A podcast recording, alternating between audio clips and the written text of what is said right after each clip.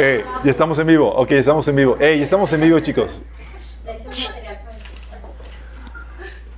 Ok, vamos a orar, vamos a ver un tema muy interesante. Juicio de la ligera. Oramos.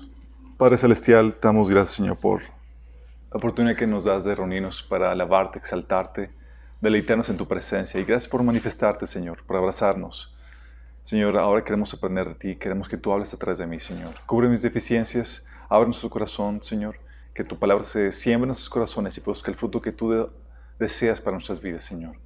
Que salgamos de aquí más sabios, más prudentes, Señor, listos para hacer las obras que tú, Señor, destinaste para nuestras vidas. Bendice a los que están aquí, Señor, a los que nos están sintonizando, viendo este video o escuchando este audio, Señor. Te lo pedimos en el nombre de Jesús. Amén. Ok, ¿todavía no estamos en vivo? Sí, estamos en vivo. Ok. Bien, chicos, ¿qué tal la semana? Ha estado muy interesante, intensa. Acá no baja los, los trancazos, chicos. ¿eh? ha estado súper intenso al punto de, del, del, exhausto, así de que quebrarnos de todo el desgaste físico y emocional. Pero es ahí donde llegas con el Señor y te das cuenta que cuando ya no puedes, el Señor es, es en ti el que te impulsa a seguir. Sí. Espero que estén experimentando eso en sus vidas, que estén, digo, no el quebranto y eso, pero que estén experimentando la fuerza que el Señor da para que podamos avanzar a lo que tenemos que hacer. Y hemos estado viendo temas muy interesantes que tienen que ver con las tribulaciones y las pruebas que todos hemos estado pasando. Vimos la vez pasada, antepasada, lo de la suprema alabanza, cómo en medio de nuestra prueba, dificultad, el Señor busca ahí que surja la alabanza más alta y sublime, que es la del corazón atribulado por la causa de Cristo. Y también vimos la semana pasada zarandeados, cómo el enemigo a veces te pide para zarandearte. Uh, imagínate, tener, ser tema de conversación en el cielo. Qué grueso, ¿no? Ya no el famoso Job, sino el famoso Gustavo, Jorge, Emily, Edith y nosotros como iglesia. Pero gracias a Dios que nos da instrucción y nos enseña los tiempos que estamos pasando para que encontremos esperanza y no tiremos la toalla, que es el principal riesgo, chicos. Sí, que tiremos la toalla, que no nos volvamos a levantar. Y gracias a Dios que al verlos aquí me indica que están persistiendo. Sí, a pesar de las pruebas, a pesar de las luchas, están persistiendo. Bueno, en medio de esta problemática que hemos estado viviendo todos como familia espiritual, algo que, me que he notado es que hay una deficiencia en el conocimiento acerca del juicio, chicos. Por las problemáticas que han surgido, eh, me he dado cuenta que necesitamos entendimiento en cuanto a cómo proceder en cuanto al juicio que emitimos, chicos. ¿Sí? Vamos a ver qué onda con, el, con la, la falla que muchos caen del juicio de la ligera. Y la idea es que aprendamos el arte de juzgar. El arte de juzgar. ¿Qué nos supone que no debemos de juzgar? La Biblia dice, Lucas 6, 37, 38, no juzguen y no, no se les juzgará. No condenen y no se les condenará. Perdonen y se les perdonará. Den y se les dará, se les echará en su regazo medida llena, apretada, sacudida y desbordante, porque con la medida que midan a otros se les medirá a ustedes. Entonces aquí habla de que no juzguen. Entonces, ¿cómo que vamos a aprender el arte de juzgar?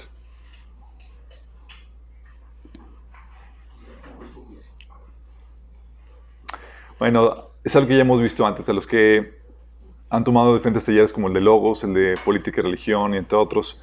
Sabemos que esto, este versículo no refuta el juicio institucional que los líderes deben de realizar. Hay un juicio que la Biblia ordena a todo líder institucional para poner orden, para salvaguardar la salud y el orden dentro de la institución que preside. La Biblia habla acerca del gobierno, Dice que las autoridades están al servicio de Dios para cumplir el propósito específico de castigar a los que hacen lo malo. Romanos 13, 4. ese propósito de castigar implica un juicio para saber qué castigo y si realmente amerita un castigo o no. O el juicio que la iglesia tiene también. 1 Corintios 5:12 dice que no es mi deber juzgar a los de afuera, pero sí responsabilidad de ustedes juzgar a los que son de la iglesia y están en pecado. Hay un juicio, que, una autoridad para juzgar que se le ha dado a la iglesia, al cuerpo gobernante de la iglesia. También hay una eh, juicio que, se le da a las autoridades de la familia, el papá, la mamá. Proverbios 23, 13 al 14 dice, no rehuses corregir al muchacho porque si lo, si lo castigas con vara no morirá. La vara como, lo, castigarás con vara y lo librarás, librarás su alma al Seol. Eso de castigar al hijo implica un juicio, saber si se lo merece o no.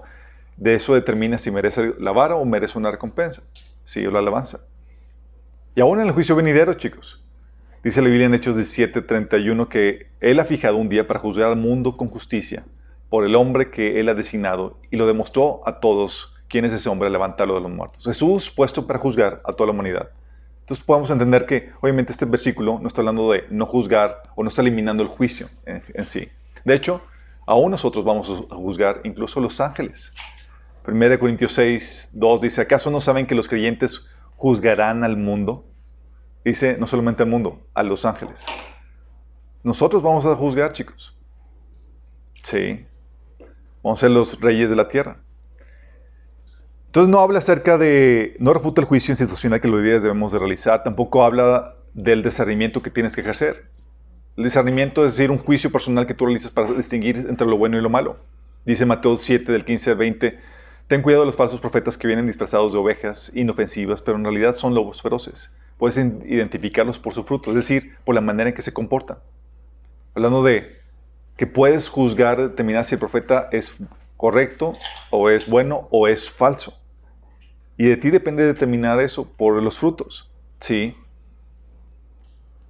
Gálatas 1 del 8 9 también te habla acerca del discernimiento, al juicio que debes de, ejercer cuando lleguen a enseñarte un evangelio que, se eh, desvía del evangelio que se te enseñó. Dice Pablo en Gálatas 1 del 8 9, pero aún si nosotros o un ángel del cielo les predica un evangelio distinto del que les hemos predicado, que caiga bajo maldición. Como ya le hemos dicho, ahora lo repito, si alguien les anda predicando un evangelio distinto del que recibieron, que caiga bajo maldición. Entonces hay un juicio personal, no habla de, ese del versículo de no juzgar no habla de, o no eh, quita el, el, discernimiento, el juicio personal que tú realizas para discernir entre lo bueno y lo malo, entre los falsos y los, y los verdaderos. Más bien, es un juicio lo que reprende ese pasaje es el juicio personal que das a la ligera y sin compasión en tu trato personal con otros. Y eso es algo que debes tener en cuenta. No habla de no emitir juicios porque Jesús nos incita a juzgar con justo juicio, sino de no emitirlos con ligereza, con severidad, es decir, sin misericordia. Porque en la medida que tú realices tus juicios, así será aplicado a ti por Dios. Es decir, él te va a dar una mesina de tu propio chocolate.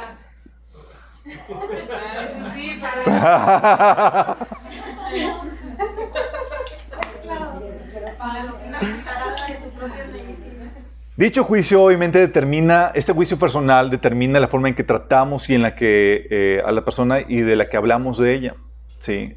Por cómo catalogaste a esa persona.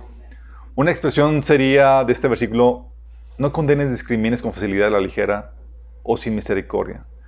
Sí. De hecho, de lo que menciona en este pasaje más adelante, dice, fíjate el contexto, dice, no juzgues a los demás y no serás juzgado, pues serán tratados de la misma forma en que traten a los demás. Fíjate el contexto, está hablando de, tu juicio personal que determina el trato a las personas. El criterio que uses para juzgar a otros es el criterio con el que se, te se, se les juzgará a ustedes. ¿Por qué te preocupas por la astilla del ojo en tu, en tu amigo cuando tienes un tronco en el tuyo? ¿Cómo puedes pensar, decirle a tu amigo, déjame ayudarte a secar la astilla de tu ojo cuando tú no puedes ver más allá del tronco que está en tu propio ojo? Hipócrita. Primero quita el tronco de tu ojo, pues verás lo suficiente bien para ocuparte de la astilla en el ojo de tu amigo. Si te das cuenta del contexto, el contexto es, no se falta de misericordia, no te creas perfecto en tu juicio. Sí, también Santiago habla acerca de eso, de cómo emitimos juicios a la ligera cuando dice, supongamos que alguien viene a su reunión vestido con ropa elegante y joyas costosas y al mismo tiempo entra una persona pobre y le dices al pobre, siéntate aquí, y el rico, siéntate acá. Es un juicio a la ligera. estás catalogando. Sí. Y le dices, si ustedes le dan un trato preferencial a la persona rica y le dan un buen asiento, pero al pobre le dicen, tú puedes quedarte de pie allá o bien sentarte en el piso, ¿acaso esta, discriminación demuestra que sus juicios son guiados por malas intenciones. Fíjate cómo está hablando acerca de eso. Y es inevitable que nosotros hagamos una catalogación de cada persona. Es decir, emitimos juicios. La problemática no es eso, es cuando lo hacemos mal.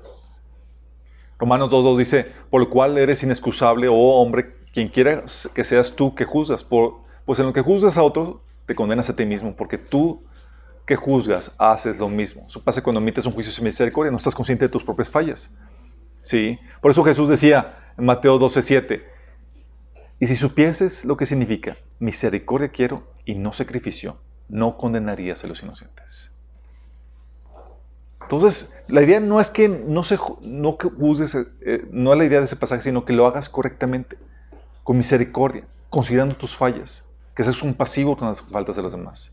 Sí, porque la medida que juzgas, el criterio que utilizas para juzgar a otros, será aplicado a ti. ¿Vamos? Y hay tipos de juicios que puedes emitir, de hecho que toda persona emite. Bueno, no toda persona, pero como persona puedes emitir. Uno es el juicio personal, que es el que realizas para hacerte una opinión, una idea de una persona. Ves a una persona y tú ya emites un juicio en cuanto a quién es, si es buena persona o no, si puedes confiar en ella o no, y es un juicio personal. ¿sí? Es para saber cómo tratarla, si puedes confiar en ella o no, para saber cómo aconsejarla,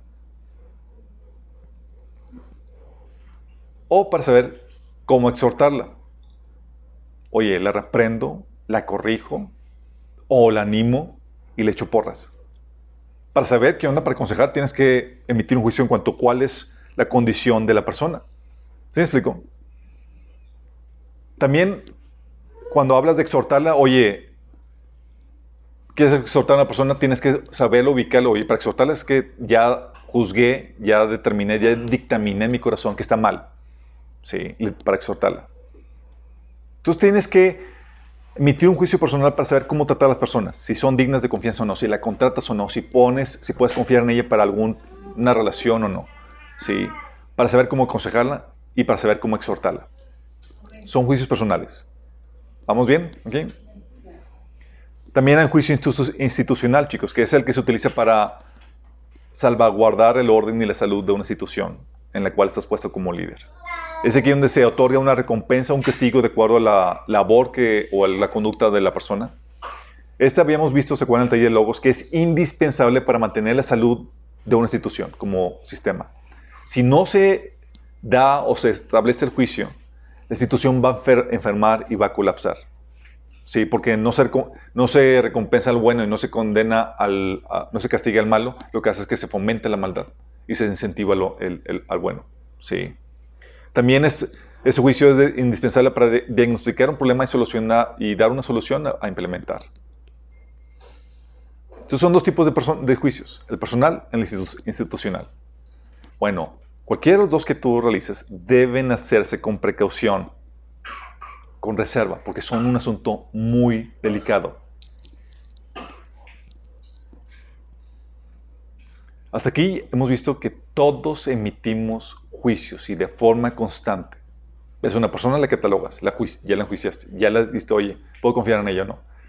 Llegan contigo para una consejería, ya la tuviste que emitir un juicio para saber qué consejo le vas a dar. Sí. Oye, ¿quieres insultar a un hermano? Ya lo identificaste, ya lo juzgaste para saber si está, está en una condición equivocada, hay que corregirlo, hay que amonestarlo.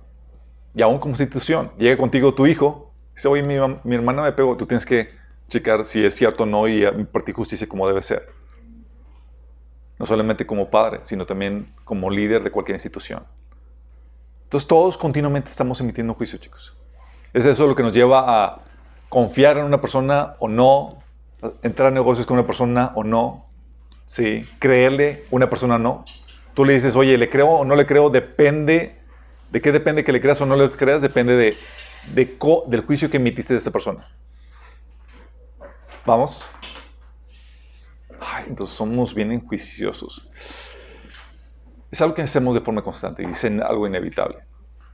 Pero tenemos que aprender a hacerlo como debe ser. Debe hacerse con precaución. Dice Jesús en Juan 7:24, no juzguéis según las apariencias, sino juzgad con justo juicio. Y hemos tocado ese tema eh, juzgar por las apariencias en el taller de sabiduría culta. platicamos acerca de eso en el, de, también de cómo abordar el pecado de tu prójimo en el pecado de tu prójimo, eh, una aplicación que hablamos de eso, y también acerca del chisme y la calumnia. Porque llegan contigo reportes y sabemos cuándo distinguir cuando los reportes son chisme y cuándo no. Cuando no. ¿Sí? ¿Se acuerdan lo que determina o caracteriza un chisme? Que es una información de índole privada, negativa, impertinente, o sea que no te corresponde saberla, no verificada, y que típicamente es para desacreditación y difamación de la persona. Oye, es una información positiva de alguien. Nadie te va a condenar por, por eso. ¿sí? Oye, es información que te concierne por una advertencia que tienes que ver porque vas a entrar en negocios con el hermano o lo que tú quieras, ¿sí? o porque es la autoridad pertinente. No, sabemos que no es chisme. Ya vimos los detalles de eso. Pero hay información que tú sabes que catalogando o sabiendo identificar el chisme ya puedes hacer un lado esa información. Pero hay información que sí es pertinente, que te corresponde a ti saber y tú debes también tener sabiduría para cómo evaluar esa información, para no hacerte un juicio equivocado acerca de la persona, del reporte que te llega. Lamentablemente, a veces somos muy ignorantes e ingenuos, es decir, faltos de sabiduría y experiencia, y lanzamos juicios a la ligera.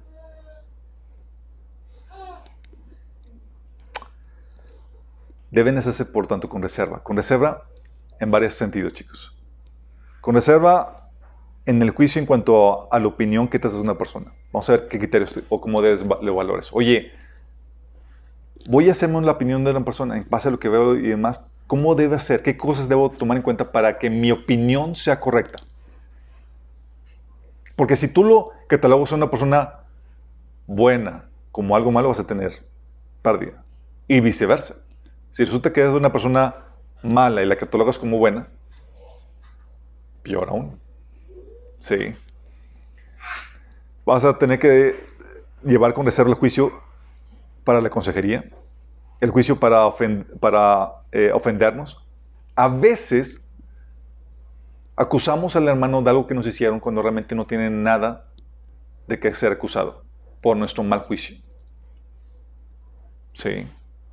Por ejemplo, el caso que les he comentado, vamos a ver a detalle todo esto, pero del hijo que llega con la mamá y la hace a mamá sentirla mal porque, porque no le lavaba, no le planchaba y, no le mandaba lonche al, al, a la universidad. Y, y la mamá es que estoy muy mal, bla, bla, bla, es que no soy una buena cristiana. Sí, el tipo ofendido por eso, porque su mamá no le hacía eso. Y se llega a quejar y demás y se cuenta que ya no tenía derecho a nada de eso. no había nada de qué quejarse ni sentir ofendido. De hecho, las veces que su mamá le llegaba a hacer era, era ganancia, era extra. Sí, era, una era de gracia. Pero a veces nos ofendemos por cosas que no sabemos que, que, que no deberíamos ofendernos. Y nos preparamos con todo nuestro material para exhortarlo y estamos emitiendo un mal juicio. También tenemos que hacer con reserva en contra juicio para resolver conflictos entre hermanos. Llegan los hermanos con conflicto y es cómo lides con eso. Vamos a empezar con el juicio para saber cómo tratar a una persona. La Biblia nos enseña en cuanto a esto que la apariencia, chicos, es engañosa. Caras vemos, mañas no sabemos. Digo, corazones no sabemos, ¿cierto? Sí, corazones no sabemos. Caras vemos, corazones no sabemos. Y la Biblia nos enseña que la apariencia es engañosa.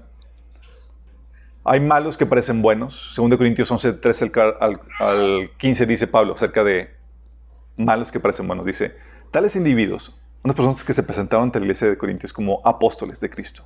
Dice, tales individuos son falsos apóstoles. Obreros estafadores que se disfrazan de apóstoles de Cristo. Y no es de extrañar ya que Satanás mismo se disfraza de ángel de luz. Por eso no es de sorprenderse que sus servidores se disfracen de servidores de justicia. Su fin corresponderá con lo que merecen sus acciones. O sea, el tipo eran personajes que tenían apariencia de piedad, pero por dentro eran falsos, servidores de Satanás, imagínate. Sí. Nos enseña que entonces hay personas que tienen la apariencia eh, de buenos, digo, de buenos pero son malos y, viceversa. Sí. Hay personas que tienen apariencia de malos, pero son buenos. ¿Te acuerdas cuando los fariseos mandaron a apresar a Jesús? Porque según eso estaba haciendo cosas malas. Llegaron los guardias del templo y se volvieron a los jefes de los sacerdotes y a los fariseos a quienes les interrogaron. ¿Se puede saber por qué no los, no los han traído? Nunca a nadie había hablado como ese hombre, declararon los guardias. Así que también ustedes se han dejado engañar, replicaron los fariseos. ¿Acaso ha creído en él alguno de los gobernantes o de los fariseos? No. Pero esta gente no sabe nada de la ley y está bajo maldición.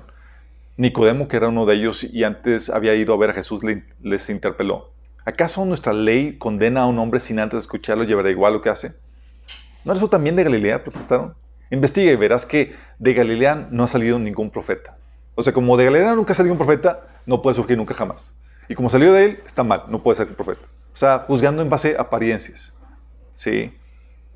Dice Pablo acerca de los apóstoles, dice, servimos a Dios 1 Corintios 6, 8. Dice, servimos a Dios y sea que la gente nos honre o nos desprecie, sea que nos calumnie o nos elogie. Somos sinceros, pero nos llaman impostores. Los catalogaban como mal, como malos, pero en realidad eran buenos chicos. La apariencia es engañosa. Pero no solamente la opinión de otros es engañosa, chicos. Tú ves la cara bonita y se portan bien y hablan de Cristo y demás, o lo que tú quieras, y te pueden tener una apariencia de wow, súper bien pero no solamente la de otros, también la tuya. Sí. Tu opinión de ti mismo también es engañosa.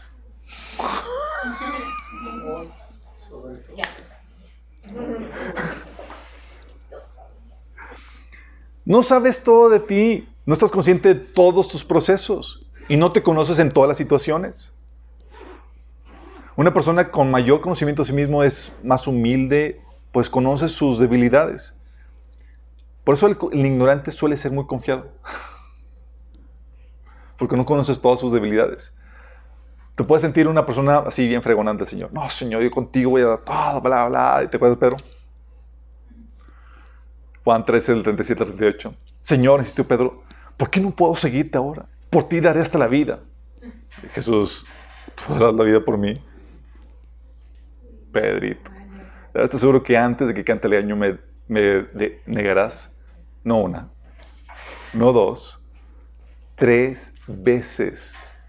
Es decir, antes de que amaneciera esa misma noche, después de haber dicho eso, iba a estar negando a Jesús tres veces. No nos conocemos, dice la Biblia en Jeremías 17, 9. El corazón, engañoso es el corazón más que todas las cosas. El corazón muchas veces nos engaña, chicos. Sí, nosotros nos visualizamos en, en, contexto donde, ah, pues no, no voy a hacer esto, como voy a caer en esta situación, y pero no te conoces. Por eso se nos necesita ser desconfiados de aún de nosotros mismos. Pablo, ¿sabes cómo decía?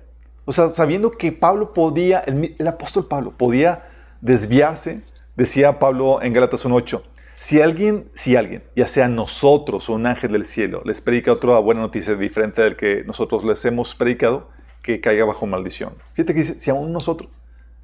Pablo consideraba la posibilidad de que él pudiera desviarse. Sí.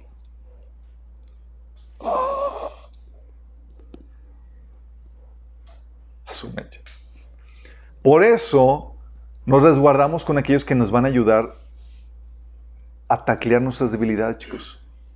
Como no conocemos nuestras debilidades y demás, y vamos a fallar o vamos a encontrarnos en una situación muy difícil que queramos tirar la toalla, por eso nos congregamos. Porque necesitamos mutuamente para apoyarnos mutuamente en nuestras debilidades y debilidades que muchas veces no conocemos. Dice Hebreos 3, del 12 al 14, fíjate lo que dice. Cuídense, hermanos, de que ninguno de ustedes tenga un corazón pecaminoso e incrédulo que los haga apartarse del Dios vivo. Fíjate cómo dice, cuídense, cuidémonos. Más bien, mientras dure ese hoy, anímense unos a otros cada día para que ninguno de ustedes se endurezca por el engaño del pecado. Hemos llegado a tener parte con Cristo con tal de que retengamos firme hasta el fin, hasta el fin la confianza que tuvimos al principio. Fíjese cómo me está diciendo, animémonos unos a otros, para que ninguno sea endurecido por el engaño del pecado, de que esa parte se desvíe. Porque tú nunca vas a caer, no, porque no nos conocemos en todas las situaciones. El Señor te enseña a que ahorita te sientes fuerte. Te sientes súper, wow.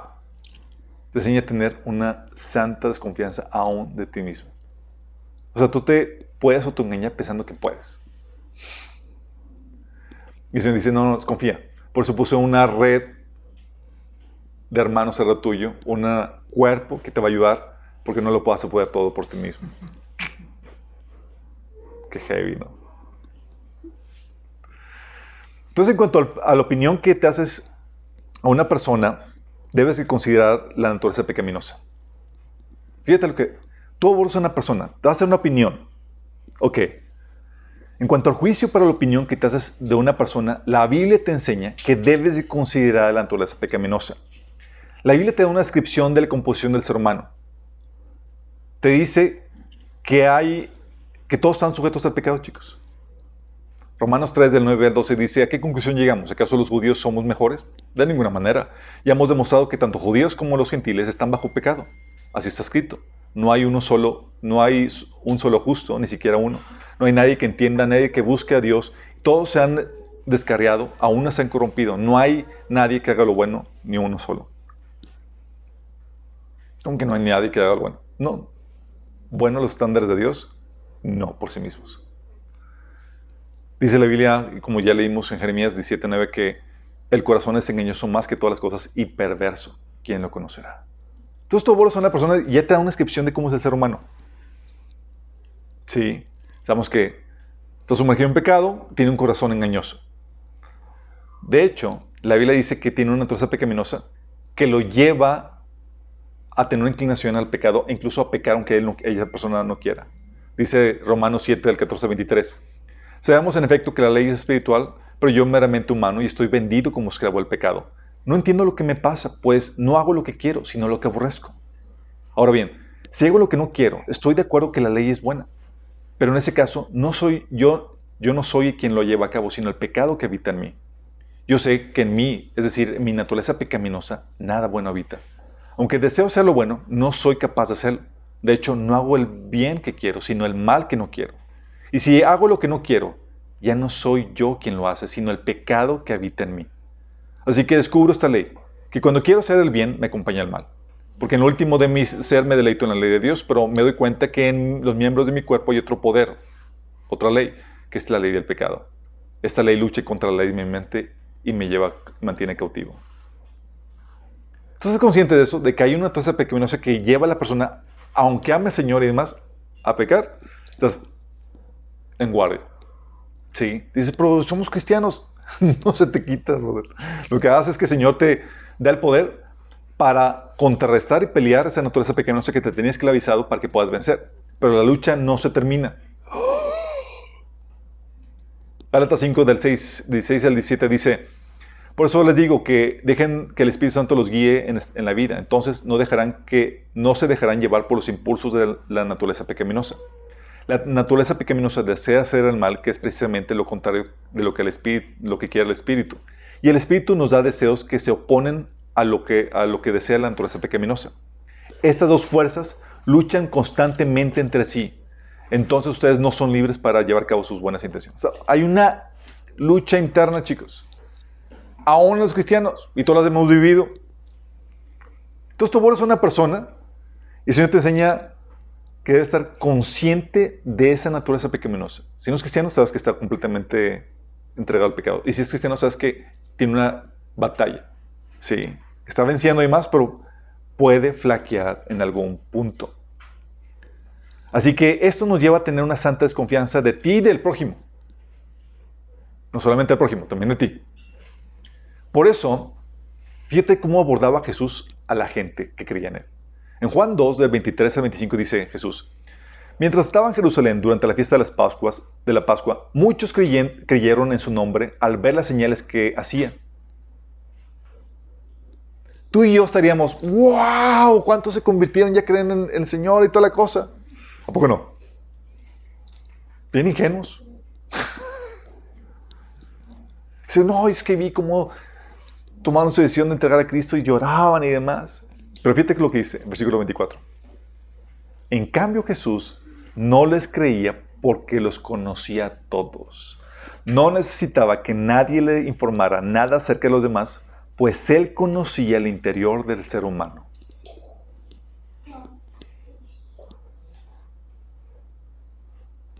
Qué eso, ¿no? En cuanto a la opinión, Jesús, tú podrías decir, ver en este versículo que en cuanto a su trato con su prójimo, Jesús era desconfiado, porque, porque sabía lo que había en el corazón del ser humano. ¿Sí? Podían tomar una decisión, podían decirte que bla, bla, bla, van a hacer esto, pero sabía que, que había, que el corazón es engañoso. Sí, que podían tener un emocionalismo, realmente una genuina conversión. Pero también te iba a tener una desconfianza a ti mismo. Por eso Pablo decía, fíjate lo que decía Pablo acerca de sí mismo. En cuanto a mí me importa muy poco cómo me califiquen ustedes o cualquier autoridad humana. Ni siquiera confío en mi propio juicio en ese sentido. ¿Confiaba Pablo en, su juicio de sí mismo? No. Dice, tengo la conciencia limpia, pero eso no demuestra que yo tenga razón. Es el Señor mismo quien me evaluará y tomará la decisión. Y a veces nos confiamos que no, jamás eso, no hay. Y el Señor a veces lo que hace es que te pone en situaciones donde sale a lucir cosas en tu corazón que ni siquiera sabías que había. Y es, oh". y es algo que hemos platicado. Y eso, oye, ¿quieres avanzar en tu proceso de santificación? Cásate. oh, rayos. Oh, oh, no. ¿Qué pasa? Estás en una situación donde, ah, pues mientras estás en la zona de confort, pues se ven bonitos y santitos y toda la cosa. Pero, ¿qué dice la Biblia? El hierro con hierro, se forja y el hombre con el trato con el hombre se pule. Sí.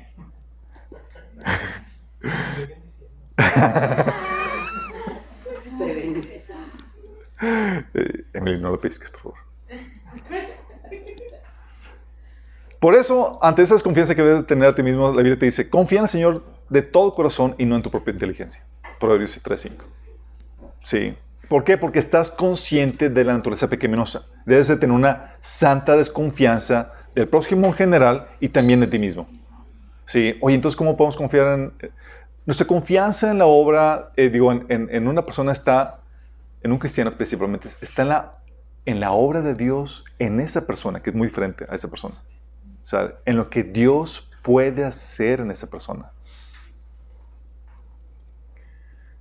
Entonces el Señor nos enseña a estar conscientes de la naturaleza pequeñosa, también a no juzgar en base a las apariencias o reputación, sino a los hechos. Te enseña a evaluar a la gente más allá de las apariencias o la reputación. Te enseña a evaluar en base a sus acciones puesto que las apariencias son engañosas y los reportes muchas veces son falsos. Oye, ¿te llegó el reporte de esto o el otro? Sí, pero puedes tener una buena reputación y un mal fruto. Jesús mismo lo dijo, Mateo 7, del 15 al 20, dice, tengan cuidado de los falsos profetas que vienen disfrazados de ovejas inofensivas, pero en realidad son lobos feroces. Entonces, ¿cómo lo vamos a identificar? Pues tiene una apariencia buena. Dice, puedes identificarlo por su fruto, es decir, por la manera en que se comportan. ¿Acaso pueden recoger uvas de los espinos o higos de los cardos? Un buen árbol produce frutos buenos y un árbol malo produce frutos malos. Un buen árbol no puede producir frutos malos y un árbol malo no puede producir frutos buenos. Por lo tanto, todo árbol que no produce frutos buenos se corta y se arroja al fuego. Así es, de la manera en que puedes identificar un árbol por su fruto, puedes identificar a la gente por sus acciones por sus acciones y por lo que habla. Porque dice que la Biblia que de la abundancia del corazón habla la boca. ¿Vamos? Por eso, Pablo nos enseñaba que debemos estar alertas de, de personas que tienen reputación de buenos maestros, pero son engañosos. Efesios 4, 14 dice, entonces ya no seremos inmaduros como los niños, no seremos arrastrados de un lugar a otro ni empujados por cualquier corriente de nuevas enseñanzas. No nos dejaremos llevar por personas que intentan engañarnos con mentiras tan hábiles que parecen la verdad. Esas personas parecen genuinas y parecen buenos maestros, pero ups, están metiendo ¿qué? Veneno. Sí. ¿Te acuerdas? La iglesia que tenía buena reputación, pues estaba reprobada. Decía Apocalipsis 3.1, Jesús le decía a la iglesia de Sardis, esto dice el que tiene los siete espíritus de Dios y las siete estrellas. Conozco tus obras. Tienes fama de estar vivo, pero en realidad estás muerto. Pregunta, ¿en base a qué fue su diagnóstico estás muerto? Sus obras. Conozco tus obras. Y el diagnóstico es que estás muerto. ¿Por qué, chicos? Acuérdense que nuestras buenas obras, sin Cristo no puedes hacer buenas obras. ¿Va? Y si tienes Cristo, va a producir buenas obras. También puedes tener una mala reputación con un buen fruto. Por eso no puedes basarte en eso. ¿Te acuerdas del episodio cuando dice, dice Jesús, pues Juan no, no, no eh, eh, Juan no dedicaba tiempo a comer y beber, el pobre mal pasado y mal comido. Y ustedes dicen, está poseído por un demonio. Tiene una buena reputación. Le llama, les decía que está poseído el tipo. Y el hijo del hombre, por su parte, festeja y bebe, y ustedes dicen, es un glotón y un borracho, y es un amigo de, cobradores de impuestos y otros pecadores. Y Jesús les da, así como que ante esa mala reputación, le dice a sus oidores, a su audiencia, le dice, pero la sabiduría demuestra estar en lo correcto, en lo cierto, por medio de sus resultados diciendo, déjate de apariencias y evalúa el resultado de nuestra vida, y nuestra conducta y, y nuestra predicación. De hecho, Jesús en otro episodio, Mateo 21, del 31 al 32, dice, les digo la verdad, los corruptos cobradores de impuestos ya y las prostitutas entrarán en el reino de Dios antes que ustedes, decía los líderes religiosos. Pues Juan el Bautista vino y les mostró a ustedes la manera correcta de vivir, pero ustedes no le creyeron, mientras que los cobradores de impuestos y las prostitutas sí le creyeron. Fíjate, estaba enseñando el camino de justicia de acuerdo a la palabra de Dios, chicos. Lo vieron porque estaba bajo una apariencia así repugnable y no le creyeron. Pero los cobradores de impuestos, ¿qué pasó? Sí le creyeron. Dice, le creyeron, chicos, y dejaban sus malos caminos. Imagínate, dejaban sus malos caminos. Y dice Jesús, y aún viendo lo que ocurría, ustedes se negaron a creerle y arrepentir de sus pecados.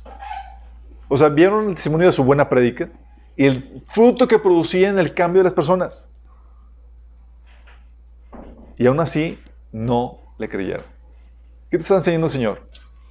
No juzgues de acuerdo a las apariencias, sino de acuerdo al fruto, de acuerdo a los hechos, cómo vive, cuál es el resultado de su vida y su predicación. Y aún así, chicos, se nos enseña a ser reservados de los hechos pues no siempre sabemos con qué motivación se hicieron.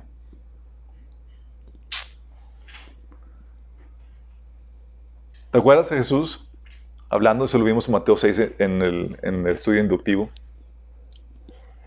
Jesús hablaba de que puedes tener buenas obras religiosas, piadosas, pero con mala motivación. Mateo 6, del 5 a 6, se pone un ejemplo, dice Jesús, cuando ores no hagas como los hipócritas, a quienes les encanta orar en el público en las esquinas de las calles y en las sinagogas donde todos pueden verlos. Les digo la verdad, no recibirán otra, otra recompensa más que esa. Pero tú cuando ores a solas, apártate a solas, cierra la puerta detrás de ti y ora a tu Padre en privado. Entonces tu Padre, que todo, quien todo lo ve, te recompensará. Hay gente que hace cosas con la motivación de buscar la, la aprobación y la admiración de la gente. Y si lo haces eso, lo haces con la motivación incorrecta y no vas a tener recompensa. Consciente de eso, Pablo le decía a la iglesia de Corintios, en 1 Corintios 4 del, 1 al 5. Así que Apolos y a mí considéranos como simples siervos de Cristo a quienes se nos encargó la tarea de explicar los misterios de Dios. Pablo está hablando de esto porque la iglesia de estaba tomando partido por un líder, un líder a costa de otro. Ah, es que yo sigo Pedro, Pedro fue genial, Pedro caminó sobre el agua. No, pero Pablo, digo, Pablo, ¿qué hizo Pablo? bueno, Pablo trabaja mucho más intensamente que Pedro. Pedro es medio flojo. Y empezaban así con tomar partido uno a costa de otro, ¿no? dice, no, esto es mejor, no, aquello. Entonces, dice Pablo, dice Pablo, así que Pablo y a mí consideramos como simples siervos de Cristo, a quienes se nos encargó la tarea de explicar los misterios de Dios. Ahora bien, alguien que recibe el encargo de administrador debe ser fiel. En cuanto a mí, me importa muy poco cómo me califiquen ustedes o cualquier autoridad humana. Ni siquiera confío en mi propio juicio en este sentido. Tengo la conciencia limpia, pero no demuestra que yo tenga razón. Es el Señor quien me evaluará y tomará la decisión. Así que no juzguen a nadie antes de tiempo, es decir, antes de que el Señor vuelva. pues Él sacará a la luz nuestros secretos más oscuros y revelará nuestras intenciones más íntimas. ¿Qué va a sacar? Todo el proceso interno, chicos. Hicieron buenas obras, pero ups, sacaron las motivaciones corruptas y torcidas. Era una buena obra, pero motivada por venganza, motivada por vanagloria y demás. Dice, y entonces Dios les dará a cada uno el reconocimiento que le corresponda. Por eso decía en el capítulo 3, versículo 21, así que no se jacten de seguir a un líder humano en particular. ¿Por qué? Pues veo sus buenas obras, sí, pero tú no ves su corazón. Y aunque es cierto, la prueba saca a lucir si realmente es una motivación genuina o no, a mayoría del tiempo no estamos ahí para ver qué onda con todo eso. Entonces, aún aunque veamos las buenas obras, se nos enseña a ser reservados. No, es que este pastor es mi campeón y demás, y esto lo otro. Entonces, no sabemos realmente cómo está dentro. Sí. Por eso se nos enseña a poner a prueba a la gente. Ves a una persona, viene contigo y demás, tiene una buena reputación, referencias y toda la cosa, y tú ya sabes que hay una naturaleza pecaminosa, tú sabes que hay cosas. Entonces tomas tus precauciones, chicos. Eso lo vimos en el taller de finanzas, ¿te acuerdas? Oye, ese hermano, haz un contrato. Pero somos hermanos. Haz contrato. Pon las cosas por escrito. Ay, pero yo confío en él, somos hermanitos. Les platiqué esos episodios del hermano que perdió la casa porque se le rentó sin, sin un contrato de renta a un hermano, y el hermano predicador y toda la cosa, y todavía predicando, y no le, y no le pagó cuántos años, 10 años. Le debía más de, más de medio millón de pesos al, al, sí. Y luego de paso no se quería salir de la casa, y sin contrato. Y el hermano predicando.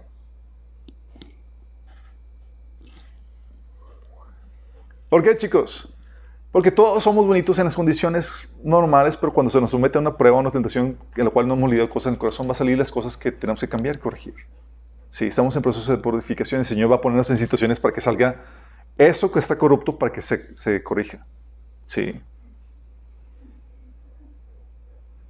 Por eso se nos enseña, se enseña a probar a la gente. El verdadero carácter de una persona solo sale con el tiempo y la prueba. Tiempo y prueba. Una persona que es mala o que está corrompida y demás, no puede, no puede aparentar la buena conducta todo el tiempo. Por eso las personas se conocen cuando vives con ella o viajas con ellas. te vas un meche. En la iglesia te vives muy bien. Sí. Sale a relucir. O sale a relucir por medio de la prueba. De hecho, fíjate lo que decía Pablo. En 1 Timoteo 3, del 8 al 10 dice, los diáconos igualmente deben ser honorables, sinceros, no amigos del mucho vino ni codiciosos de las ganancias malavidas. Deben guardar una conciencia limpia, las eh, con conciencia limpia las grandes verdades de la fe. Quiero primero que sean puestos a prueba y después, si no hay nada que reprocharles, que sirvan como diáconos. ¿Cuál es el orden? Ponlo a prueba. Entonces somos tan confiadotes. Sí. De hecho, es lo que dice la iglesia de... Eh, ¿Te acuerdas de la iglesia de Éfeso en Apocalipsis 2.2 que fue alabada por, por eso mismo? Dice Jesús a esa iglesia, conozco tus obras y tu duro trabajo y tu perseverancia. Sé que no puedes soportar a los malvados y que has puesto a prueba a los que dicen ser apóstoles, pero no lo son, y has descubierto que son falsos. ¿Qué hacen ellos? Poner a prueba. ¿Qué es eso? Entonces debemos tener una santa desconfianza de los hermanos. Sí. Hasta que den muestras de que sean confiables. No, no desconfías de ellos por completo, pero estás con tu reserva. A la guardia. Oye, pero es que se ve que es, todos hablan muy bien de él y toda la cosa, tiene una... Tú no te, ya sabes, criterio para contratar una persona, no te puedes basar solamente en la reputación que tiene, en las referencias que tiene. Es, vamos a ver. Los hechos son los que van a hablar. Sí. De hecho, es lo que Dios hace. ¿Qué hace contigo y conmigo? ¿A poco no nos pone a prueba? Nos pone a prueba el Señor. Sí. Pablo hablaba de que hablamos como mensajeros aprobados por Dios. ¿Cómo que aprobados? Sí, porque ya pasaron todas las pruebas y se probaron fieles en medio de la dificultad, en medio de la, tentación, en medio de todo eso. Primera Tesalonicenses 2.4 hablaba acerca Pablo acerca de eso. Jeremías 17.10, después de decir que el corazón es engañoso y perverso más que cualquier otra cosa, dice, yo Jehová escudriño la mente y pruebo el corazón para dar a cada uno según su camino, según el fruto de sus obras. ¿Qué hace el Señor? Prueba. No porque no sepa. A Él le interesa que salga a relucir lo que hay en su corazón para que quede evidenciado por todos que merece un castigo o una recompensa. Apocalipsis 2.23 dice, a los hijos de esta mujer los heriré a muerte. Así sabrán todas las iglesias que yo soy el que escudriña la mente y el corazón y a cada uno de ustedes lo trataré de acuerdo con sus obras. Sí, Señor escudriñando, poniendo prueba. Entonces tienes que, ser tienes que tener una reserva en cuanto al juicio que emites a una persona. No puede ser ingenuo para basar cualquier persona más porque, ah, pues, no, sabes que por más excelente cristiano, tiene luchas y no sabes si una de sus luchas va a ser la que te va, va a sucumbir y te va a herir o te va a causar algún daño. Capaz de luchar en la cuestión financiera y tú le diste dinero que te lo guardara.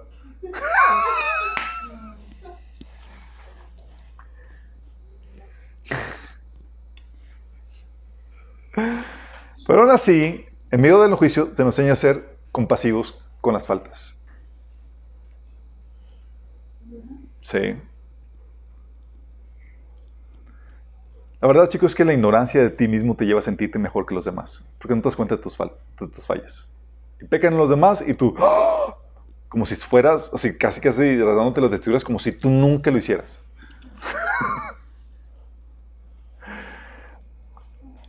es que lo que típicamente hace el Señor, cuando no estás consciente de tus fallas y no muestras compasión hacia los demás, ¿sabes qué hace? Dice el Señor que resiste, ¿resiste qué? A los orgullosos, ¿te acuerdas? Y resistir es, se aparta tantito. Y si se aparta, te das cuenta que lo único que te sostiene sin caer es el Señor. Entonces, ¿qué pasa? Caes. Te da una dosis de humildad con tu caída. Pero estás cuando estás consciente, consciente, de tus fallas, te vuelves paciente y misericordioso con los demás, aún en tu juicio. Hebreos 5, del 1 al 2 dice, todos somos sacerdotes escogido entre los hombres. Él mismo es nombrado para representar a su pueblo ante Dios y ofrecer dones y sacrificios por los pecados.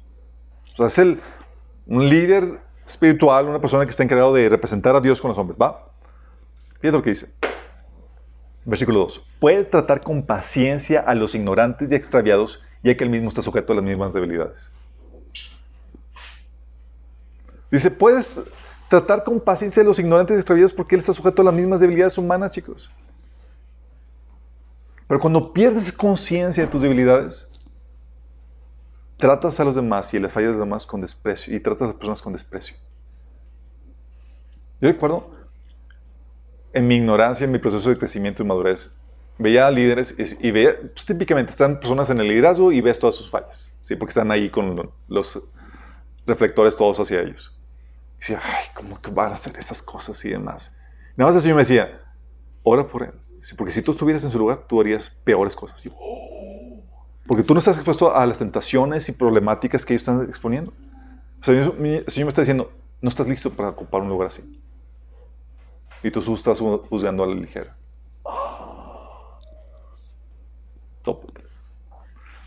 Por eso, como dice, no juzguen y no se les juzgará, no condenen y no se les condenará, perdonen y se, les eh, perdonará. O sea, sé moderado en cuanto a la severidad del juicio que emites. Ten una desconfianza, evalúa los resultados, prueba a la gente con el tiempo y la experiencia, con el tiempo la prueba para evaluar si, si valen o no. O sea, no seas ingenuo en tu trato con los demás. A veces ponemos a la gente en un pedestal y se nos olvida lo que la Biblia nos enseña. Y esto lo cometen cristianos de añales. Sí. Vamos, juicio a los demás. juicio en la consejería. llega un hermano contigo y te pide un consejo. Oh, te dieron el, fusión de persona, fuente de sabiduría y demás para que puedas dar un consejo. Aquí tienes que estar consciente que hay problemas muy complejos, pero los abordamos con una visión muy simplista como lo hicieron los amigos de Job con Job. Tal cual, chicos. Ves a un hermano un problema y te vas le vas a dar un consejo. Sí, con el caso de Job de los amigos. te ve mal y es porque te portas mal. Obvio. Entonces, ¿qué eligieron los amigos de Job a Job? Arrepiéntete y, vas y te va a volver a ir bien. Y como, ay, pues es lo que, la problemática que me porto bien y me está yendo mal. no, no, no, no, no. Es obvio que te estás portando mal. Y toda la discusión de cuarenta y tantos capítulos, treinta y tantos capítulos, es porque Job defendía su inocencia y estos tipos, su, con su teología simplista, le estaban arremetiendo. ¿Sí? Dándole solución. ¿Te acuerdas? Dice Job 4, 17 8, dice, ponte a pensar, ¿quién que sea inocente ha perecido? ¿Cuándo se ha destruido a la gente íntegra? Y Job dice, dice, la experiencia me enseñó que los que siembran maldad cosechan desventura, por eso estás así. así añadiéndole limoncito a la herida. Job del, 8 al del 3 al 8 decía, ¿acaso Dios tuerce la justicia? ¿Tuerce el Todopoderoso lo que es recto? Seguramente tus hijos pecaron contra él, por eso el castigo estaba bien merecido. Ah, Pero si oras a Dios y busques el favor de tu poderoso, si eres puro y vives con integridad, sin duda que Él se levantará y te volverá a la felicidad de tu hogar. Aunque comenzaste con poco, terminarás con mucho. O sea, animándolo con esas palabras. Consejeros. Sí. Decía Job 11, el 13 al 16. Si tan solo preparas tu corazón y levantaras tus manos a él en oración, abandona tu pecado y deja atrás la, toda iniquidad. Entonces tu rostro se iluminará con inocencia y serás fuerte y estarás libre de temor. Olvidarás todo sufrimiento y serás como agua que corre. Y Job así retorciéndose con... Soy inocente, en serio. Y así a veces llegamos con los que aconsejamos, chicos. Con nuestras soluciones simplistas. Somos muy simplistas a veces con nuestras consejerías. Pensamos que muchos problemas son, por ejemplo, falta de conocimiento. Y damos un diagnóstico. Ah, mira, sencillo. Haz esto y aquello. Pues yo sé que lo tengo que hacer, pero no sale. o pensamos que las circunstancias que pasan a nuestros hermanos son solo por su mala conducta. Y es que si te mal es porque estás en pecado, man. Y se nos olvida la complejidad de las cosas. La complejidad para el proceso de santificación y la complejidad por las situaciones en las que viven. Son complejas, chicos. Y a veces somos muy ligeros en nuestro juicio. Complejo nuestra santificación. Ah, y debemos, obviamente, por eso, como son complejas, debemos de indagar bien el asunto y buscar sabiduría. Proceso complejo en el proceso de santificación. Hay problemas en el proceso de santificación con el que todos nos topamos. Oye, no puedo vencer este, esta mala conducta que tengo. Sí. Y hay un montón de factores, chicos. O usted tiene problemas con, con mis papás y es, trátalos bien. Sí. Y el consejo, wow, maravilloso. Es, la Biblia dice que hagas, que lo honres de esta manera y demás. Y todo. Gracias. O tengo una problemática con la memoria sexual y, y, sí. Y hay varias situaciones que debes considerar. Oye, a veces es por falta de voluntad, a veces por ignorancia, a veces por, no, por mente no renovada, a veces por problemas de sanidad emocional, a veces son problemas espirituales, ¿sí? A veces son por naturaleza pequeñosa, a veces son por problemas físicos. Mírate la complejidad. Siete factores a considerar. A veces simplemente es porque la ignorancia, por falta de voluntad, chicos. No quiero. es solamente emocionalismo. Sí, te entrega al Señor toda la cosa que ya es animal, los consejos, pero la problemática es que no hay voluntad. pero oye, hay voluntad, si quiero, pero no sé cómo hacerle para tener una mejor relación con mis padres ah, te doy sabiduría, te doy, haz esto y vas a tener una mejor relación. ¡Wow! Problema de conocimiento. Pero a veces es un problema de, de mente renovada, de ideología, chicos. La forma de pensar que te lleva a la conducta que se espera. Oye, si quieres, sabes lo que debes hacer, pero aún no ves las cosas como Dios las ve. Estás viendo a la, la persona como un enemigo en vez de ver al espíritu que le controla como tu verdadero enemigo. Entonces vamos y dices, ah, ya viste la situación, diagnosticas, es que, es que estás viendo a tal persona como tu enemigo en vez de ver a- al, al realmente tu enemigo que es Satanás detrás de ellos. Ah, ok, perfecto, ya con esa mentalidad vas con, ok. Vas y, y abordas la situación, ya ves a, al realmente a tu enemigo, llamas a tu, a tu prójimo que te está maltratando como lo ves como víctima del enemigo y oras por él y toda la cosa. Pero sigues tratándolo mal, sigue habiendo co- conflictos. Ah, problemas de sanidad emocional. Oye, si quieres, sabes lo que debes hacer, ve las cosas como Dios las ve, pero no salen, aún así salen reclamos y acusaciones de tu parte porque no lidias con heridas que, que te han hecho. Ah, todavía lidia con eso. Oye, sigue la mala conducta. Si quieres, sabes lo que es bueno, ve las cosas como Dios las ve, ya sanaste, pero salen ataques de furia y enojo que, porque tienes puertas abiertas a demonios de ese tipo. Ah, te carezco.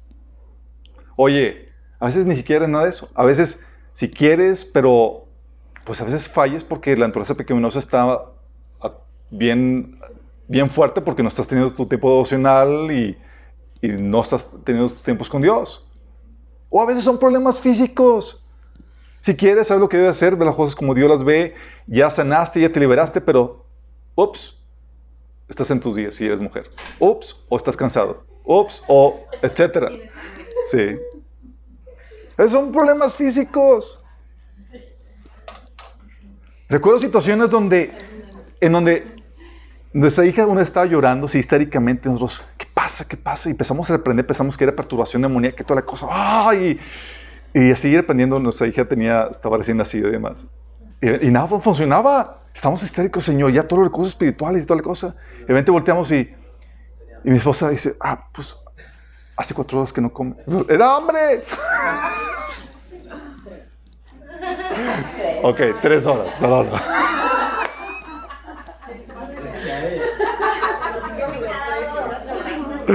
Sí. Oye, yo recuerdo episodios, chicos, en donde mi esposa y yo pensaba que, pensábamos que estábamos teniendo un ataque de, de espiritual porque yo me sentía mal físicamente, débil, me mareaba y toda la cosa, y prendiendo y toda la cosa. Y un problema de anemia. Un problema físico. Besamos, le, lo, lo contrarresté con levadura de cerveza que te ayuda con eso y pff, adiós perturbación. A veces pasa eso, chicos. Pero si te das cuenta de la complejidad, llega contigo alguien y a veces somos bien simplones en nuestro diagnóstico y no indagamos todas las problemáticas. Sí. Y le consejería como los amigos de, de Job. O a veces no consideramos la complejidad de las situaciones que se viven. Hay situaciones que se viven por tratos en el Señor con diferentes propósitos, estás consci- consciente. Oye, le está yendo mal a tu hermano y llega contigo y dices, ¿por qué me pasa esto, man? Y tú tienes que ayudarle a descifrarle el enigma. Pero cuando das cuenta que es complejo el asunto. ¿Complejo por qué? Porque hay situaciones de tribulación que son para corrección. ¿Sí? ¿Te acuerdas? 1 Corintios 11 del 27 al 32. Había personas que por tomar mala cena estaban débiles, enfermos e incluso hasta habían muerto porque era pao, pao celestial, porque estaban en pecado. Y les vino la corrección. Entonces hay situaciones que, de tribulación que son para corrección, hay situaciones de tribulación que son para, por nuestra ignorancia. Es que Dios no me ayuda mi familia, mi matrimonio. Pues sí, pero ignorante, no estás aplicando los principios de Dios. Porque Dios permitió mi ruina económica, pues no estás aplicando los principios de Dios para, la- para las finanzas. Dice Proverbios 19.3, la gente arruina su vida por su propia necedad y después se enoja con el Señor. ¿Por qué me está castigando el Señor? No, te está castigando, te estás violando todos los principios que Dios estableció por tu ignorancia. Como les ejemplo que les dije, la manita que me es que Dios me ayudó con mi matrimonio, con mi esposo y con mi hijo. ¿Ya está leyendo la Biblia, hermano? No, ¿qué tiene que ver eso? Pues, en la Biblia vienen instrucciones de cómo los principios de Dios para el matrimonio es para que le vaya bien. Si no los aplica, olvídese que Dios le va a ayudar. Sí. Y hay situaciones de tribulación que son solamente para forjar el carácter, chicos. No hiciste nada malo, no ignoras, pero Dios te pone una situación, ah, su mecha, bien compleja, bien difícil. Y dice Romanos 5 del 3 al 5, dice, también nos alegramos al enfrentar pruebas y dificultades porque sabemos que nos ayudan a desarrollar resistencia. Y la resistencia desarrolla firmeza de carácter y el carácter fortalece nuestra esperanza segura de salvación. Hay situaciones donde Dios te pone en el horno solamente para llevarte a madurar, a desarrollar esta resistencia. ¿Sí? igual que dice Santiago 1 del, del 1 al 4, dice, amados hermanos, tengan cuando tengan que enfrentar cualquier tipo de problemas, considérenlo como un tiempo para alegrarse mucho. Porque ustedes saben que siempre que se pone a prueba la fe, la constancia, tienen una oportunidad para desarrollarse. Así dejen que crezca, pues una vez que su constancia se haya desarrollado plenamente, serán perfectos y completos y no les faltará nada. Dios desarrollando el carácter. Y hay situaciones que son para eso. Hay otras situaciones de tribulación que son para equipamiento. Donde Dios permite que pases para que tú puedas salir equipado para aconsejar, consolar y animar a otros. Dice Pablo, en 2 Corintios 1, del 3 a 7. Alabado sea el Dios y Padre nuestro Señor Jesucristo, Padre misericordioso, misericordioso y Dios de toda consolación, quien nos consuela en todas nuestras tribulaciones, para que con el mismo consuelo que, de Dios hemos recibido, también nosotros podamos consolar a los que sufren. Fíjate, ¿consuelo qué? ¿Para qué? ¿Recibo consuelo? O sea, Dios me está permitiendo que sufra esto para recibir un consuelo que voy a necesitar para ayudar a otros en mi ministerio. Fíjate el discernimiento, Pablo. Sí. Dice, pues así como participamos abundantemente en los sufrimientos de Cristo, así también por medio de Él tenemos abundante consuelo. Si sufrimos es para que ustedes tengan consuelo y salvación. Y si somos consolados es para que ustedes tengan consuelo que los ayude a soportar con paciencia los mismos sufrimientos que nosotros padecemos. Entonces hay, situaciones que Dios permite para tu equipamiento. Jesús dice, acerca de Jesús dice en Hebreos 5 del 8 9, aunque era hijo de Dios, Jesús aprendió obediencia por las cosas que sufrió. De ese modo, Dios lo hizo apto para ser sumo sacerdote perfecto. Y Jesús llegó a ser la fuente de salvación eterna para todos los que lo obedecen. O sea, por lo que sufrió, por esa experiencia, se convirtió en el sumo sacerdote perfecto. Y a veces Dios permite esos. A veces hay situaciones de tribulación que son para probar nuestra fe y fidelidad a Dios, si es genuina o no. Como dice Pedro, que nuestra fe está siendo probada de la misma manera que el fuego prueba y purifica el oro, aunque la fe de ustedes es mucho más preciosa que el mismo oro. Entonces su fe, al permanecer firme en tantas pruebas, les traerá mucha alabanza y gloria y honra en el día que Jesucristo sea revelado al mundo. O sea, hablando de, a ver si realmente es cristiano o no. También hay situaciones de tribulación que son para gloria eterna. Como Pablo dice, que esos pequeños y ligeros sufrimientos son para qué? Nos mañana un mayor peso de gloria. Primer 2 de Corintios 4, del 6 al 17. Imagínate, llega la mano con su problemática y a ti te toca decir cuál. Y tú Entonces, no, hermano, pues es que pues, estás en pecado, te estás corrigiendo. Bien, los amigos de Job. y viceversa. Hay situaciones de prosperidad que son bendición de Dios, otros que son por el abandono de Dios y otros que son el castigo de Dios. Situaciones de bendición, chicos. Hay situaciones de bendición que son, sí, son de Dios. Dice la Biblia en Proverbios 10, 22 que la bendición de Jehová es la que enriquece y no añade tristeza con ella.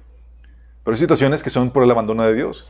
Romanos 11, 9 dice, David dijo que su mesa de abundancia se convierte en una trampa, en un engaño que los lleva a pensar que todo está bien, que sus bendiciones los, los hagan tropezar y que reciban su, merecido.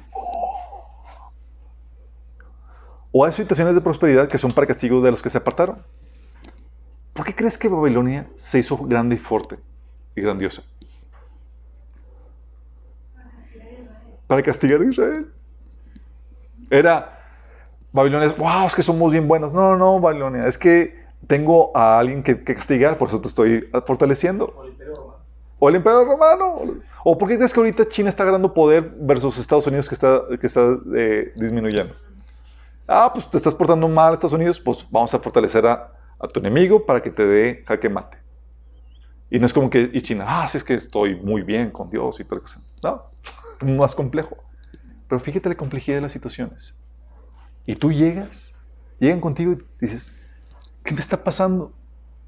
Y tú no sabes. ¿Qué les dices? Qué heavy, ¿verdad?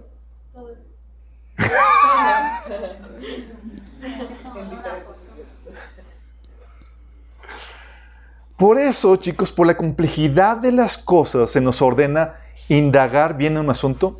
Ah, está. Ya lo puso.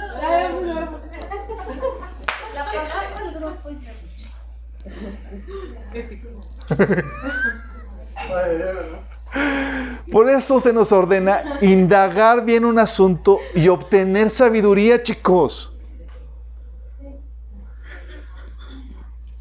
Te llegan con una problemática, con una situación de consejería, y es un enigma porque tienes que indagar bien el asunto para saber qué de todo es. Dice la Biblia, Proverbios 25.2, gloria de Dios es ocultar un asunto y gloria de los reyes investigarlo. Eso, Dios se lo puso así oculto. No sabe exactamente qué, por qué está así el hermano, por qué está batallando con eso o esa situación que está viviendo.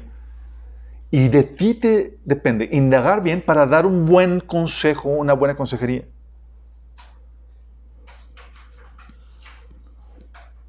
Para eso necesitas sabiduría. Job 21.13 dice, con Dios está la sabiduría y el poder, suyos son el consejo y el entendimiento. Dice Proverbios 14.6, el insolente busca sabiduría y no la haya, pero al entendido el conocimiento le es cosa fácil. O sea, ve una situación, ah, ya, porque hay entendimiento por parte de Dios. No por nada, chicos, ¿quiénes son típicamente los que juzgan o, o dan consejo? Suelen ser las personas con experiencia, con conocimiento. Los ancianos eran los que juzgaban, por ejemplo, en, el pueblo de Israel, porque eran los que tenían la suficiente sabiduría como para poder dictaminar qué onda con esto. Sí. Y Dios, aunque no seas viejo, te dice que la palabra de Dios te puede hacer más sabio que los grandes.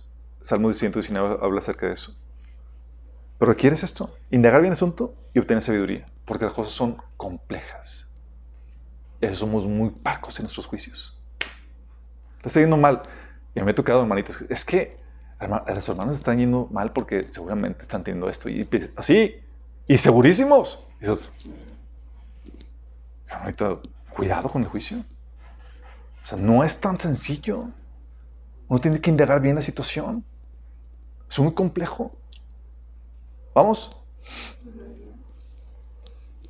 También tenemos que tener reserva en el juicio para ofendernos o para exhortar. Por eso muchas relaciones se fracturan, chicos, por juzgar a ligera y sin compasión. Está el hermanito ofendido. Es que yo pensé que no me querías ver por un malentendido. Ah, es que yo pensé que, y ese yo pensé, porque viste una situación sin profundizar y se quedaste una conclusión.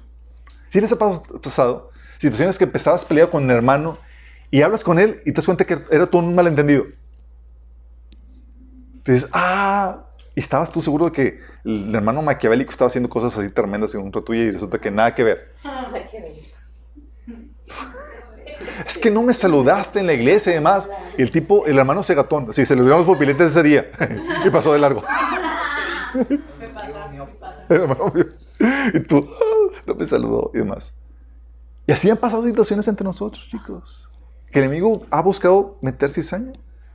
Y se ofenden sin indagar juzgando la ligera, sin compasión. Sin compasión porque te ofendes así como que como si tú nunca ofendieras. Ah, es que se la bañó. Yo nunca haría eso, sí. Algo así.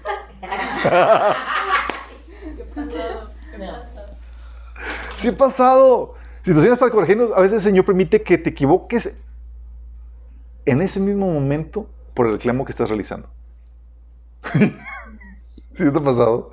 De que es que... Ah, y tú, ops, la acabas de cajetear en la misma situación ese día. Cajetear, sí. El griego. El griego equivocarse, tú sabes. ¿Qué dice la Biblia que hagas al respecto? La Biblia te enseña que hablando se aclaran las cosas. Hablando se aclaran las cosas. Hay gente que se queda trabada en su juicio a la ligera y no hace nada para indagar realmente qué sucedió de la contraparte. Es que yo pensé que no querías verme, yo pensé que no, eh, y, pensé un montón, de cosas en base a las apariencias. Se quedan trabados por su juicio a la ligera, pero hablando se, se aclaran las cosas.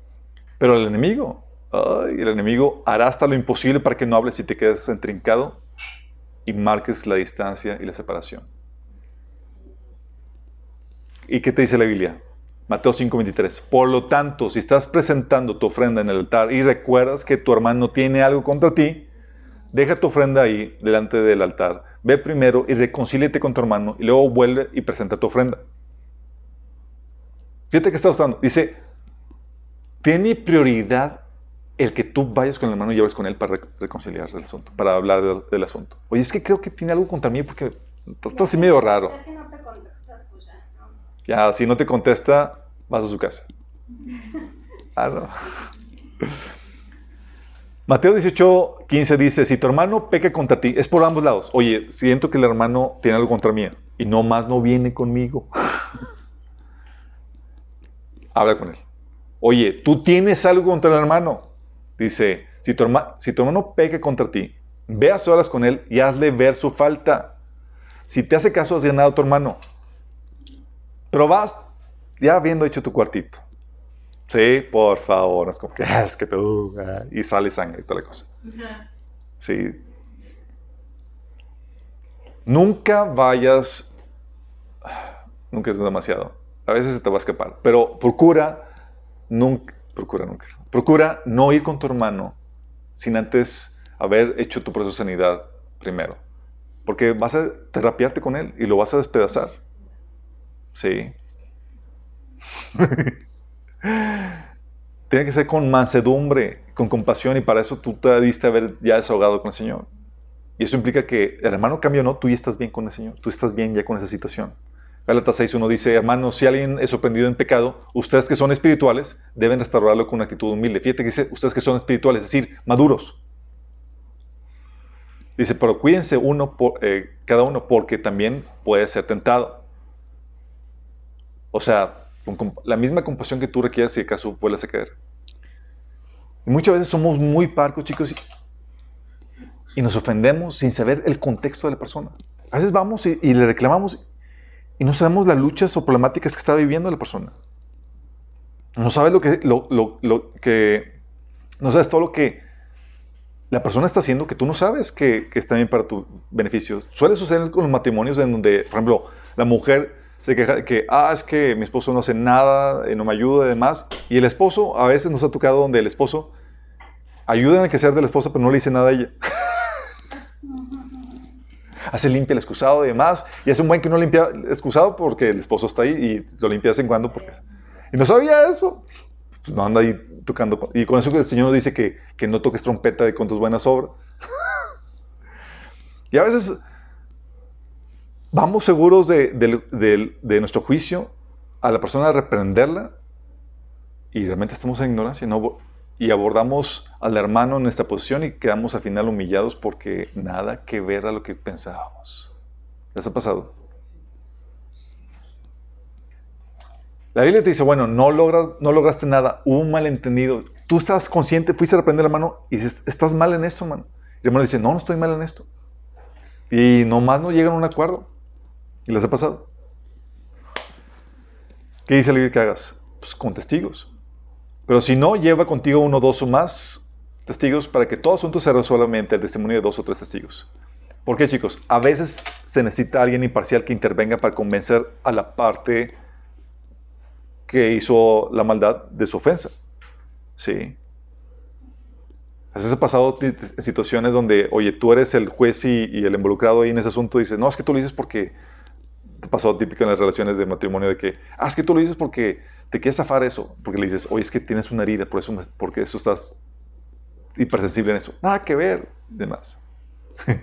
y se necesita el, apoyo de alguien más imparcial que, sí, que no vemos los contrachetes. O a veces eres tú el que está mal en sentirte ofendido y en la culpa que le estás adjudicando al hermano. Y dices, vas a aprenderlo. Y dices, es que nomás no entiende que está mal.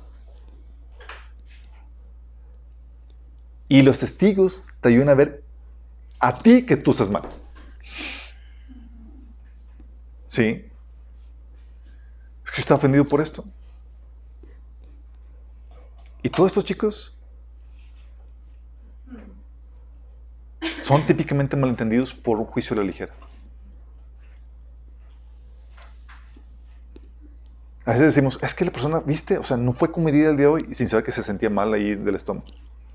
Y ni siquiera se podía parar. Y tú ya lo juzgaste. Sí. O se, dices, no, es que se quedó con el dinero sin saber que, se lo llevó por error. Tú no te has llevado nada por error. Y ya Maquimel, así como que se le quiso robar y demás. ¿O por qué no me habla?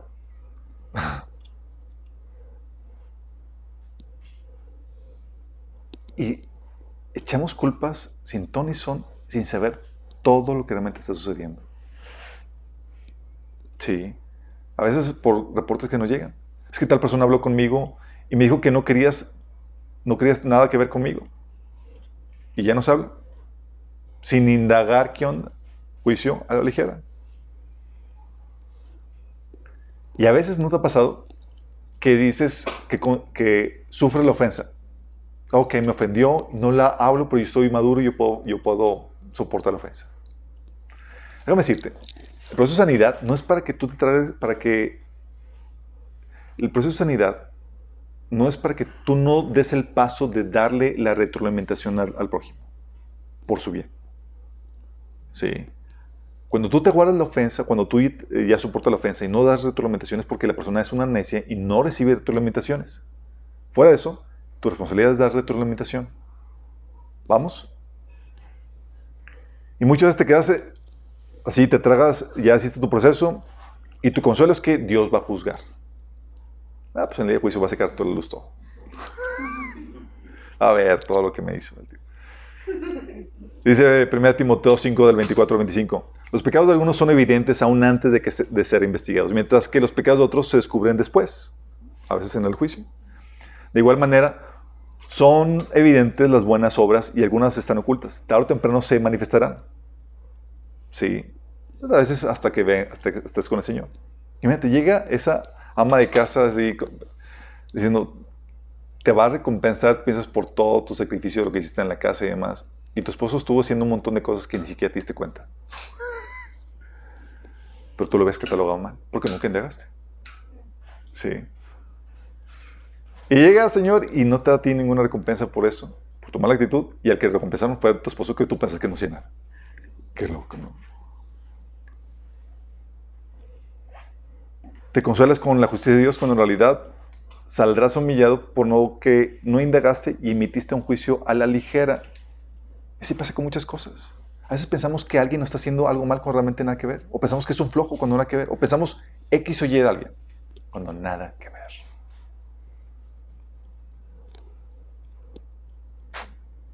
¿Sale? Y por último, el juicio para resolver conflictos entre hermanos. Pecamos ante Dios, chicos, ¿saben por qué? Un juicio a la ligera te hace pecar ante Dios porque te lleva a absolver al culpable y castigar al inocente. Llegan los hermanos y tú estás en una situación de autoridad para juzgar entre, resolver el conflicto entre hermanos. Es muy delicado esto, chicos. O aún con tus hijos. Porque una injusticia, un juicio mal resuelto puede llevar a herir a tu hijo. Y a miembros de la iglesia puede dividir y cualquier otra situación. Y pecamos ante Dios por absolver al culpable y castigar al inocente. Dice la Biblia en Proverbios 17:15. Absolver al culpable y condenar al inocente son dos actos que el Señor detesta. Fíjate, absolver al culpable. ¿Es culpable y tú metiste mal juicio? Uh. ¿O era inocente y lo condenaste? Uh. Dice el Señor, detesto eso que estás haciendo. Por eso no se debe llevar a la ligera. Y lo peor es que traes condenación sobre tus vidas por tu mal juicio. Dice la Biblia en un episodio en donde, eh, es algo que vimos eh, cuando vimos el estudio de Lobos, cuando una autoridad institucional no eh, da un buen juicio, el juicio de Dios cae sobre él por no realizar un juicio correctamente. Isaías 1 del 23 y 1 Reyes 2 del 23 al 33 hablan acerca de eso. Por eso, chicos, llegan a juicio entre hermanos, ¿qué debe hacer? Debes hacer con sabiduría. Hay conflictos que son bien complejos. Dice 1 Corintios 6, 5, fíjate lo que dice Pablo. ¿Acaso no hay entre ustedes nadie lo suficiente, lo bastante, lo bastante sabio como para juzgar un pleito entre creyentes? Dice, ¿lo bastante qué? Sabio. Se requiere sabiduría para juzgar eso. Y hay gente que no la tiene, chicos. Le falta sentido común. Si estás al frente de una institución es porque en teoría tiene lo que se requiere para emitir juicio y para hacer lo correcto ante esas situaciones, o por lo menos tiene los recursos a tu disposición para hacerlo como debe ser. Pero en esa sabiduría, lo que la Biblia enseña es que debes escuchar ambas partes, todas las partes involucradas. Dice Proverbios 18, 17, el primero en presentar su caso parece inocente hasta que llegue la otra parte y lo refuta. Oye, el primero, escuchaste a él y tú ya metiste juicio. No, seguramente. Y tú vas con el hermano y lo vas a reprender. Ups, escuché su versión y resulta que nada que ver, que el culpable era el primero. Recuerda bien esto. Ante una situación de conflicto siempre hay dos versiones. No puedes quedarte solamente con una. Tienes que escuchar ambas. ¿Vamos? Ya se llegan la mano y se quejan, se quejan contigo, que tú eres la autoridad, de lo que hizo el hermano. Y tú ya oh, te enojaste. Porque emitiste juicio. Cuando lo correcto es, me espero y averiguo bien qué onda con eso. Dice Proverbios 18, 13, precipitarse y responder antes de escuchar los hechos es a la vez necio y vergonzoso. O sea, ya te precipitaste sin indagar bien las, las situaciones. Vergonzoso, necio emitiste un juicio a la ligera. Y debes indagar bien los hechos. Cuando te enteres de tal maldad, dice Deuteronomio 17, 4, 6, 5, una maldad que sucedió, dice, cuando te enteres de, de algo así, investiga a fondo. Si resulta cierto que se ha cometido ese acto detestable en Israel, entonces procede a realizar lo que debe hacer. Pero a veces no indagamos, chicos. Y una forma de contrarrestar la división que el enemigo quiere hacer más es indagar bien. Por eso cuando ha habido situaciones de juicio, de o contienda entre los hermanos, ¿sabes qué hacemos? Indagamos, entrevistamos gente, buscamos evidencia. Porque es incorrecto presentarse, emitir un juicio, corregir o una mano sin haber tenido los pelos de la burra en la mano, como dicen, sin haber tenido las pruebas. Sí. Dice Juan 7:51, Nicodemo, ¿acaso nuestra ley condena a un hombre sin antes escucharlos y averiguar lo que se hace? Fíjate, escuchar y averiguar. Y en asuntos complejos a veces se requiere consejeros, chicos. Veces son situaciones complejas. Dice Deuteronomio 17, 8, 9.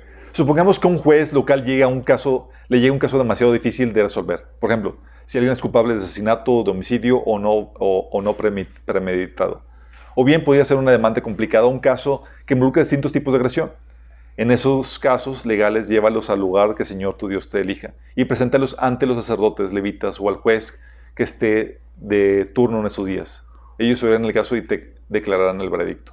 Por eso también decía Éxodo 18:26, la, según la recomendación de, eh, de Josafat a Moisés, dice, estos jefes fungirán como jueces de tiempo completo, atendiendo casos sencillos, pero remitiendo a Moisés los casos difíciles. A veces se requiere consejo. Todo esto, chicos, para emitir un juicio no a la ligera, sino un justo juicio. En los diferentes episodios. Cuando vas a catalogar a un hermano en tu relación con él, cuando vas a aconsejar, cuando vas a exhortar, cuando vas a arrepender, cuando vas a resolver conflicto entre hermanos. En estas semanas han surgido conflictos aquí. Y si han podido salir adelante, así porque se ha aplicado, se ha podido vencer el juicio de la ligera. Menos que se han quedado con cosas que se han ofendido y han tomado el paso para ir a averiguar qué fue sucedido con la persona y reprenderlo. Tomaron el paso maduro. Y la, y la solución de eso fue, se aclararon las diferencias. No se atrevieron a quedarse con el juicio a la ligera, sino que fueron a indagar. El enemigo va a querer meter cizaña, va a querer meter división. Y a veces vamos a ser muy parcos, vamos a herir gente. porque emitimos juicios a la ligera. La idea es que seamos sabios y bien reservados en cuanto a cómo emitimos los juicios, para que no, para que no produzcamos heridas en las personas, divisiones y malentendidos. Que el Señor te dé sabiduría y nos dé sabiduría en esto. Que seamos muy reservados en todo esto y apliquemos lo que Dios le enseña. Oramos. Amado Padre Celestial, damos gracias, Padre, porque tú nos das entendimiento en cuanto a cómo debemos juzgar, Señor. Cada situación, cada persona, cada cosa que pones delante de nosotros, Señor, y tú nos enseñas que no es algo que debemos hacer a la ligera, a la ligera Señor, sino que debemos hacerlo con sabiduría. Debemos emitir justo juicio, Señor, no basado en las apariencias. Pero, Señor, venimos con hábitos muy arraigados, Señor. A veces damos consejos tan parcos, Señor. A veces reprendemos a nuestros hermanos o los catalogamos en su corazón de forma tan incorrecta por no indagar o por la reputación sin ver los hechos, Señor. Oh Padre, te pido que nos perdones por eso, Señor. Que nos dé la sabiduría para ser jueces justos como tú lo eres, Señor. Que en nuestro corazón podamos tener ese corazón compasivo y misericordioso para, para no condenarlo, Señor, en desmedida, sino que podamos mostrar ese amor y cariño aunque las personas caigan, Señor. Que podamos comprender el contexto, Señor, de la situación. Y que podamos ir a aclarar las cosas, Señor, e indagar a profundidad, Señor. Para que podamos tener una opinión correcta de cada situación, Señor. Ayúdanos, Padre. En nombre de Jesús. Amén.